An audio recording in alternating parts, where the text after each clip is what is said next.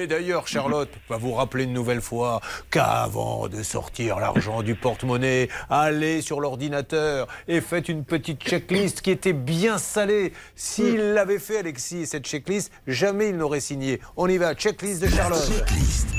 Le, premier point, c'était au niveau de la localisation de l'entreprise. En fait, elle est domiciliée dans un appartement. Donc déjà, pour un constructeur de maison, en tout cas, un tel chantier de rénovation, ça fait pas très sérieux. Le deuxième point, évidemment, c'était les paiements qui n'allaient pas puisqu'il y a eu énormément d'espèces, ce qu'on déconseille euh, franchement, et euh, aussi un label qui, qui un logo d'un label qui figurait sur le devis qu'en fait l'entreprise n'avait pas. Donc là, c'est pareil, c'est pour vous appâter en vous en croire qu'on a un label de qualité. Or, vérifiez toujours, toujours si l'entreprise l'a vraiment ou pas, parce que parfois, ils mettent le logo sans l'avoir. Et puis le dernier point, c'était l'assurance. Et là, c'était un des points les plus importants sur lequel on va peut-être revenir après. Mais euh, il y avait une attestation d'assurance dans le dossier. Et quand Alexis s'était renseigné directement auprès de l'assurance, il avait dit euh, non, non, ce monsieur n'est plus assuré chez nous depuis longtemps.